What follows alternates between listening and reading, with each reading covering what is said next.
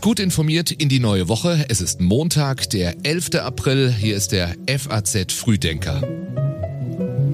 Und das ist, was Sie heute früh wissen sollten. Präsident Macron geht an Platz 1 in die Stichwahl in Frankreich. Österreichs Kanzler Nehammer will mit Putin verhandeln. Und die Grünen müssen über die Zukunft ihrer Ministerin Spiegel beraten. Gleich mehr dazu, hier noch die Meldungen der Nacht in Kürze. Als Folge des russischen Angriffskriegs wird sich laut Weltbank die ukrainische Wirtschaftsleistung in diesem Jahr fast halbieren. Der Anteil der ukrainischen Bevölkerung, der in Armut lebt, werde von zwei auf rund 20 Prozent hochschnellen. Die Zahl der Corona-Neuinfektionen und die 7-Tage-Inzidenz befinden sich weiter im Sinkflug. Das Robert-Koch-Institut meldet eine Inzidenz von 1080 und 31.000 Neuinfektionen, knapp 25 Prozent weniger als vor einer Woche. Und Scotty Scheffler, der beste Golfer der Welt, hat am Wochenende in überlegender Manier das 86. Golf Masters in Augusta gewonnen. Für den 25 Jahre alten Texaner war es der größte Erfolg seiner noch jungen Profilaufbahn. Die Texte heute kommen von Kai Tore Philipsen. Ich bin Jan Malte Andresen. Guten Morgen und schön, dass Sie mit uns den Tag beginnen.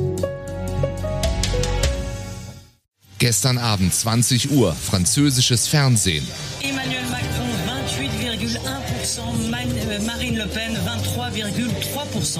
Die erste Prognose. Und daran hat sich bis heute früh nichts geändert. Der Sieger der französischen Präsidentschaftswahl heißt Emmanuel Macron. Und doch muss er bangen, ob es am Ende für ihn reicht.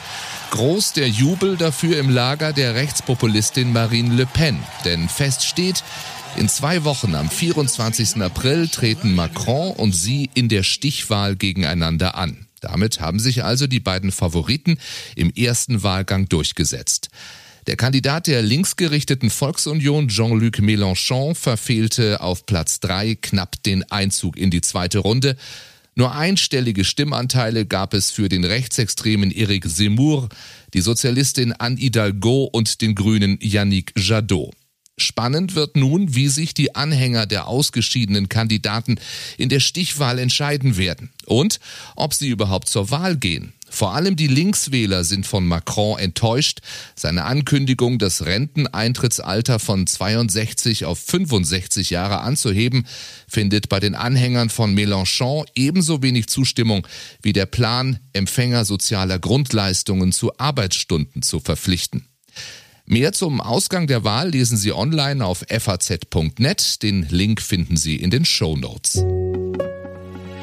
In die Ukraine. Dort bereitet man sich weiter auf heftige Kämpfe mit Russland im Osten des Landes vor. Die Armee sei gewappnet für die großen Schlachten, sagte der Berater von Präsident Zelensky Podoljak.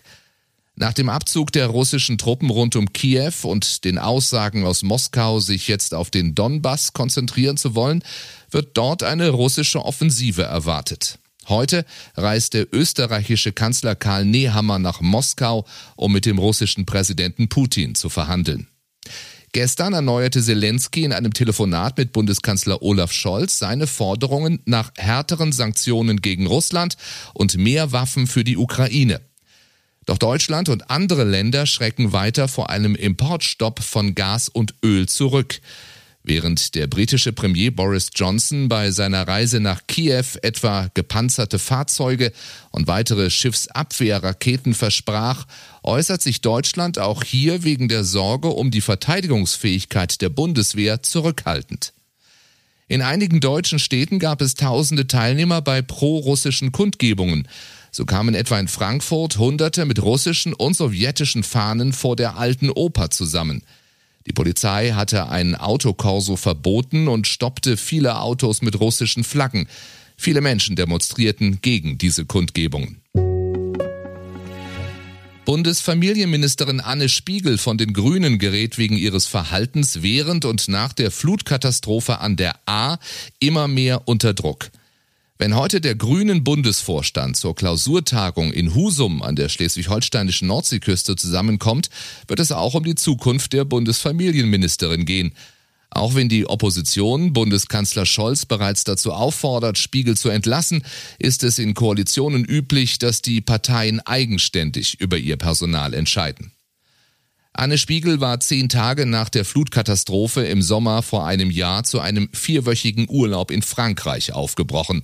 Damals war sie noch rheinland-pfälzische Umweltministerin. Und das war ein Fehler, dass wir auch so lange in Urlaub gefahren sind und dass wir in Urlaub gefahren sind.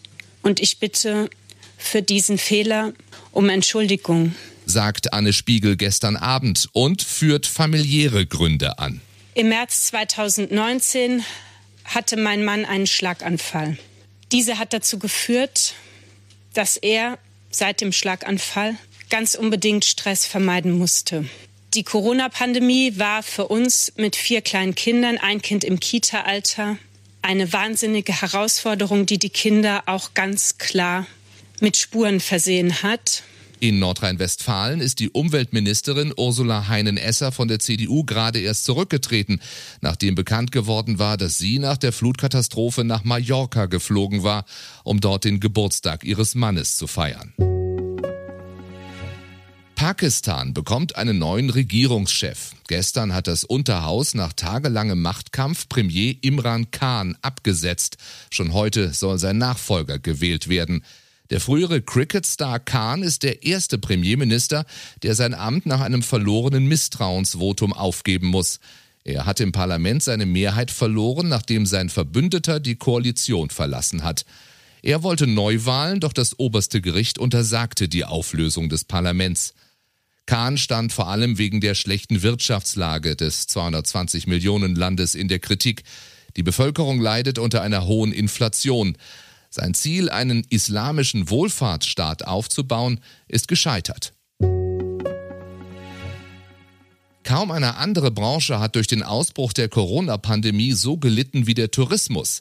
Doch jetzt reisen die Deutschen wieder. Beispiel Mallorca. Die Auslastung der Hotels liegt in den kommenden beiden Wochen bei 85 Prozent und damit bereits wieder fast so hoch wie Ostern 2019 vor der Pandemie. Weder die hohe Inflation noch der Krieg in der Ukraine scheinen die Deutschen vom Reisen abzuhalten. Die Airline des Reisekonzerns TUI plant für den Sommer ebenso viele Flüge wie 2019 und rechnet mit einer Auslastung von mehr als 90 Prozent.